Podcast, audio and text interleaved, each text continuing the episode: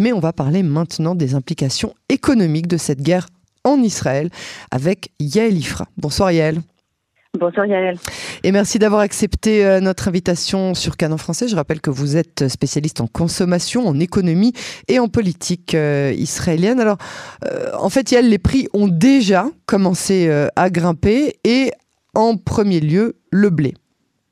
Oui, avant qu'on parle spécifiquement des matières premières ou des prix qui ont augmenté, il faut comprendre que, que cette guerre en Ukraine, elle représente, euh, comme tous les conflits, évidemment euh, un élément euh, qui fait peur au marché financier et au marché tout court. Donc il y a une secousse au niveau de l'économie mondiale. Et on sait très bien que les, acheteurs, les traders et tous ceux qui travaillent sur les marchés financiers n'aiment pas du tout l'incertitude. Mais effectivement, comme vous le dites, là, c'est au-delà de, la, crainte d'un embrasement géopolitique ou ou d'un conflit qui pourrait s'étendre. On a directement les pays qui sont impliqués dans ce conflit, qui sont d'énormes producteurs de matières premières qui sont vitales à savoir le pétrole pour la Russie mhm. et puis pour l'Ukraine, effectivement, comme vous l'avez dit, le blé, euh, le tournesol et encore bien d'autres euh, bien d'autres euh, matières premières. Et donc c'est pour ça que le, que le, que le choc est tellement fort et qu'il se ressent parce que ce n'est pas seulement l'idée qu'il s'est passé quelque chose, exactement comme avec le corona qui n'avait donc rien à voir avec les réserves pétrolières mondiales et qui pourtant a fait grimper les cours du pétrole en raison de l'incertitude, en raison de la mise à l'arrêt d'usines en Chine. Mais là, c'est beaucoup plus grave que ça parce qu'effectivement, il y a la Russie, donc qui est le pays attaquant, euh, qui euh, représente 40% euh, des exportations de pétrole vers l'Union européenne et qui donc évidemment met très à mal l'Europe de son point de vue du point de vue énergétique en plein hiver en plus. Et puis il y a cette fameuse histoire du grenier à blé de l'Europe. Alors donc le blé a énormément augmenté, vous avez raison Yael, alors que a, priori, euh, pour des raisons, euh, euh, comment dirait ça, réelles, en fait, il ne s'est rien passé puisque le blé n'a pas encore été semé, hein, la terre est gelée encore en Ukraine pour l'instant. Donc si le conflit devait se terminer rapidement, eh on pourrait imaginer que le blé pourrait être semé et que la récolte pourrait être euh, faite euh, au mois de juillet euh, comme habituellement, sauf qu'évidemment personne n'y croit, donc ça c'est une première chose. Et puis c'est surtout que les Russes ont très rapidement pris le contrôle de tous les ports par lesquels l'Ukraine exporte ce blé. Et là, pour le coup, on a un très très gros problème. On a déjà compris que les routes maritimes vont être perturbées et donc les coûts du blé se sont hmm. envolés. Ils avaient déjà augmenté depuis le début de l'année. Là, c'est une augmentation de 70% depuis le mois de janvier, donc des, euh, des prix euh, jamais atteints et avec des, des, conséquences géopolitiques qui pourraient être très très graves parce qu'il y a beaucoup de pays qui se reposent sur ce blé importé et qu'on a vu euh, lors des dernières pénuries de blé des émeutes de la faim dans certains pays. C'est ça. Et en plus en Israël avec l'année de, la Shemitah, euh, donc l'année où on doit laisser euh, toutes les récoltes en jachère, que, les humains n'ont pas le droit de, de consommer, d'autant plus on a besoin de, ce blé euh, importé pour avoir du pain. Oui, enfin ça, ça change rien du tout parce qu'on importe en Israël de toute façon 90% du blé qui est, consommé. Donc euh, c'est une toute un tout petit apport, mais simplement c'est tous les pays vont être obligés de diversifier euh, leurs approvisionnements. Il va y avoir des reconversions de certains pays, c'est assez évident. Et ça, ça prend du temps. Et pendant ce temps-là, bah oui, évidemment, euh, on a une flambée, on a une flambée des prix sur tous les marchés. Alors, ça c'était le blé, on parlait des matières premières, on a vu le carburant là flamber récemment. Oui, alors ça, le pétrole, c'est une évidence. Hein, on ne parle que de ça. La dépendance énergétique euh, de l'Europe euh, envers euh, la Russie, mhm. la dépendance énergétique du monde entier envers les carburants fossiles. Eh bien, s'il en était besoin d'encore une preuve, il est évident que le monde doit accélérer au plus vite euh, son, son, son, son, changement, sa transition euh, énergétique et passer euh, à une moindre dépendance envers ces carburants-là. Et bien entendu, pour Israël, on n'est pas si mal placé dans cette histoire-là, Yael, parce que nous avons nos propres gisements de gaz. Ce n'est pas qu'il soit pas cher, hein. on connaît le, le, problème, on l'achète très cher, mais finalement, par rapport à l'augmentation des tarifs, on ne va pas l'acheter si cher que ça, comme on n'a pas d'énergie nucléaire. Heureusement pour nous qu'on a ce gaz, mais par contre pour des pays comme la c'est absolument catastrophique. Mm. Et euh, si les prix euh, à la pompe ont flambé, ça ne fait que refléter les cours mondiaux du pétrole, qui selon moi vont très rapidement redescendre. Hein. Là, pour le coup, ah bon? c'est vraiment, ah bah oui, puisqu'il y a les pays, bah, les pays producteurs, les gros pays producteurs comme l'Arabie Saoudite n'exploitent absolument pas, ils sont pas à pleine capacité du tout. Au contraire, mm. pour augmenter les prix, ils exploitent à 20-30% de leur capacité. Donc pour eux, il suffit d'ouvrir le robinet un peu plus gros. Les États-Unis sont déjà en train de parler avec le Venezuela. Vous allez voir que bizarrement, il y a des sanctions qui vont être levées. Donc non, l'approvisionnement en pétrole du monde, c'est pas un problème. Même pour le gaz, c'est pas un problème. Par contre, les matières premières agricoles, oui, c'est plus problématique. Alors comme quoi, on, doit s'attendre à quoi, Yael, qui va directement euh, sortir, euh, tomber de nos poches euh, dans, les prochaines semaines, dans les prochains mois?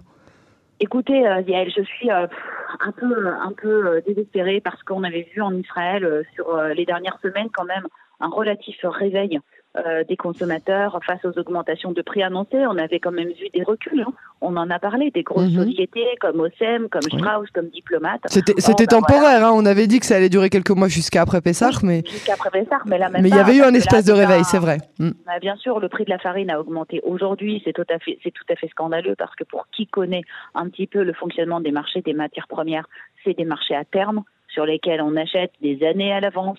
Le blé qui est moulu aujourd'hui en Israël et qui est vendu en farine, c'est du blé qui a été acheté euh, il y a au moins un ou deux ans avec des prix bloqués qui n'ont absolument pas bougé. C'est d'un cynisme total. Le pétrole, c'est pas la même chose, c'est un petit peu un peu plus volatile, mais pour les matières agricoles, c'est très souvent comme ça. Et donc évidemment, bah voilà, on voit toutes les sociétés qui vont s'empresser de prendre le train en marche et de pouvoir enfin procéder à toutes ces augmentations, euh, alors que euh, le public maintenant pense à autre chose. C'est pas vraiment qu'il pense à autre chose, mais on ne parle que de la guerre et il aura du mal à faire valoir des arguments de coût de la vie, même si c'est une priorité absolue en Israël. On a des très très gros problèmes de prix et de, pouvoir d'achat qui vont ne faire que s'aggraver évidemment euh, dans une situation de conflit mondial.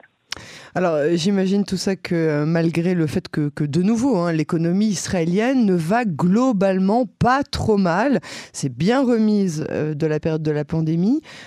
combien de temps avant que ces prix ne reviennent à peu près à la normale? Ah, mais les prix ne reviendront absolument pas à la normale. L'économie israélienne va très bien, mais ça n'a rien à voir avec les prix. L'économie israélienne va continuer à se porter extrêmement bien, avec une croissance insolente, une croissance très forte, avec un secteur de la high-tech qui ne fait que progresser. Mhm. Là, aujourd'hui, ceux qui se frottent les mains, et c'est d'ailleurs la ministre Ayelet Chaket qui l'a dit dès le premier jour de la guerre, ah ben il y a des armes à vendre, hein, il va falloir qu'on se dépêche d'y aller. Donc effectivement, les industries sécuritaires israéliennes sont sur tous les fronts, des sociétés en particulier qui font des armes défensives. Bon, Olivier en parle parlera beaucoup mieux que moi, mais des sociétés comme Elbit ou comme Raphaël sont en train euh, de d'inonder le marché euh, quand un pays comme l'Allemagne annonce qu'il compte doubler ses, euh, ses, dépenses de défense. Alors vous imaginez bien qu'Israël va s'aligner. Donc pour Israël, tout va aller très très bien au niveau des grandes entreprises, aussi bien la high-tech que l'armement. Ce qui va beaucoup moins bien, Yael, eh bien, ce sont évidemment les inégalités, parce que euh, ces profits et ces chiffres d'affaires ne ruissellent absolument pas euh, sur la partie euh, de la population qui se trouve en bas. Bon, déjà, la théorie du ruissellement, on sait qu'elle vaut pas grand-chose, mais en Israël, particulièrement, pratiquement rien n'est fabriqué ici. Les industries de la high-tech, ce sont des industries dématérialisées, et donc on a de plus en plus un PIB qui est tiré par une petite partie de la population la plus aisée et derrière ceux qui tirent la langue, qui ne finissent pas le mois et dont on ne s'occupe absolument pas puisqu'ils sont cachés derrière les chiffres généraux de croissance et, euh, de prospérité. Donc il y a toujours euh, ce, drame de l'inégalité hein, au sein même de, la population israélienne, ceux euh, pour qui les choses vont de mieux en mieux et qui continueront à aller de mieux en mieux chez ceux pour qui ça ne décolle pas. quoi. Absolument, non, mais c'est, Israël est en train de devenir un pays, mais euh, un des plus inégalitaires du monde. Ça fait déjà des années, mais là, c'est en train de s'accentuer encore plus parce que toutes ces industries de pointe réussissent particulièrement bien. Elles sont particulièrement innovantes. Elles réussissent. L'État les aide et les finance. Elles sont dénationalisées quasiment, c'est-à-dire qu'elles fonctionnent avec l'étranger. Ce sont des exportations qui rapportent énormément d'argent à l'État en termes de rentrée fiscale et en termes de monnaie. Hein. C'est pas pour rien qu'on on a des réserves de devises aussi importantes. Mais derrière, évidemment, bah, comment voulez-vous que quand on est occupé à pousser vers le haut euh, ceux qui rapportent le plus d'argent, on se dise ah il faudrait penser à ceux qui en ont le moins. De facto, avec les inégalités qu'on a, avec 49% des hommes ultra-orthodoxes qui ne travaillent pas, avec 50% des femmes arabes qui ne travaillent pas, avec un niveau euh, scolaire qui est quand même relativement faible, on arrive à des performances économiques remarquables.